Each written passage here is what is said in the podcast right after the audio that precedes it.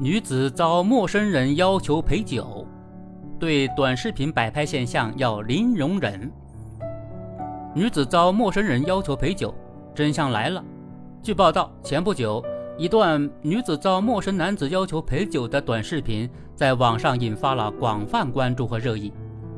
警方调查显示，该团队分工明确，系按照既定剧本摆拍视频。据媒体报道，警方介入调查时，视频发布者沈某的账号粉丝量已经有三百八十四万，而这段视频在七月二十八日晚上发布后。次日点赞量就超过二十万。摆拍实锤，沈某等四人被处以行政拘留，其发布不实视频的账号也被责令注销，真是咎由自取。应该看到，类似摆拍并非孤立，比如某地一女子被前夫家暴的视频引发关注，而警方发布的完整版视频显示，两人多次预演，拍完还有说有笑一起看电视。再比如，某自媒体博主云南波波大方资助一名老人，自称发了三千元给老人，然而反转出人意料。经视频中的老人确认，视频拍完后，对方收回了两千八百元。如此种种弄虚作假、欺骗世人，每每发生，无不受到世人唾弃，还会被执法监管部门处理。但为何仍有人跟风？有个细节是。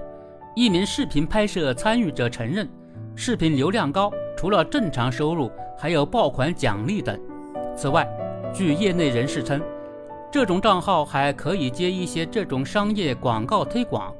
正是因为这种为了博取眼球、吸引流量、赚取快钱的想法，导致了虚假摆拍例子不断。说白了，一个例子作祟，无利不起早。在畸形利益驱动下，一些人不顾公序良俗。胆敢铤而走险，面对这种违法行为，深入治理正当其时。国家互联网信息办公室提出，要全面清理通过伪造现场、编撰细节、虚构经历等手法摆拍制作的导向不良、误导公众的短视频。很显然，不管出于什么目的，只要存在捏造事实、主观臆断、蓄意炒作或翻炒旧闻等行为。就在被整治之列。其实，既然是摆拍，再处心积虑也会露出马脚，演技再高超也躲不过广大网友的火眼金睛。这个事件中，涉事视频就因存在种种疑点而被网友怀疑，也引起了网信和公安机关的注意。换言之，要想人不知，除非己莫为，妄图瞒天过海，只能是搬起石头砸自己的脚。当然。平台也要履行主体责任，不能为了流量纵容此类行为大行其道。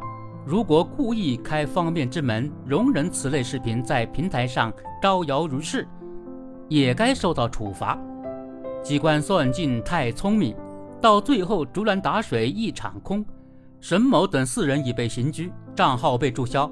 如此求锤得锤，也给其他人敲响了警钟：不能以身试法，不能投机取巧。不能为了流量而失去敬畏。